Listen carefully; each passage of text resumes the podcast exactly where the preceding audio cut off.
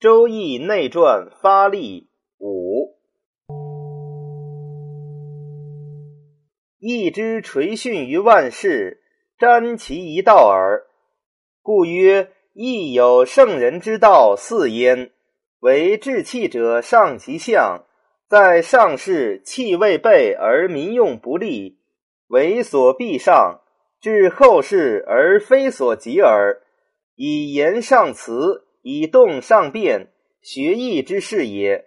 故占义学义，圣人之用意，二道并行，不可偏废也。故曰：居则观其象而玩其辞，学也；动则观其变而玩其占，是也。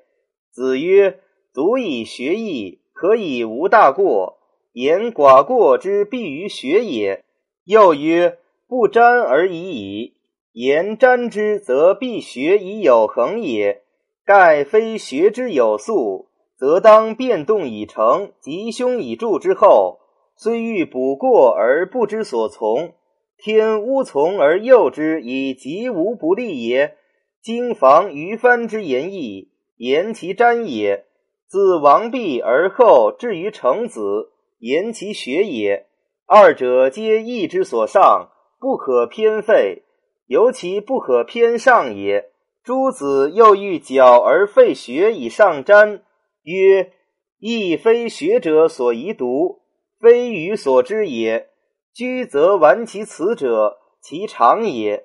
以问焉而如想，则待有疑焉而始问，未有疑焉，无所用意也。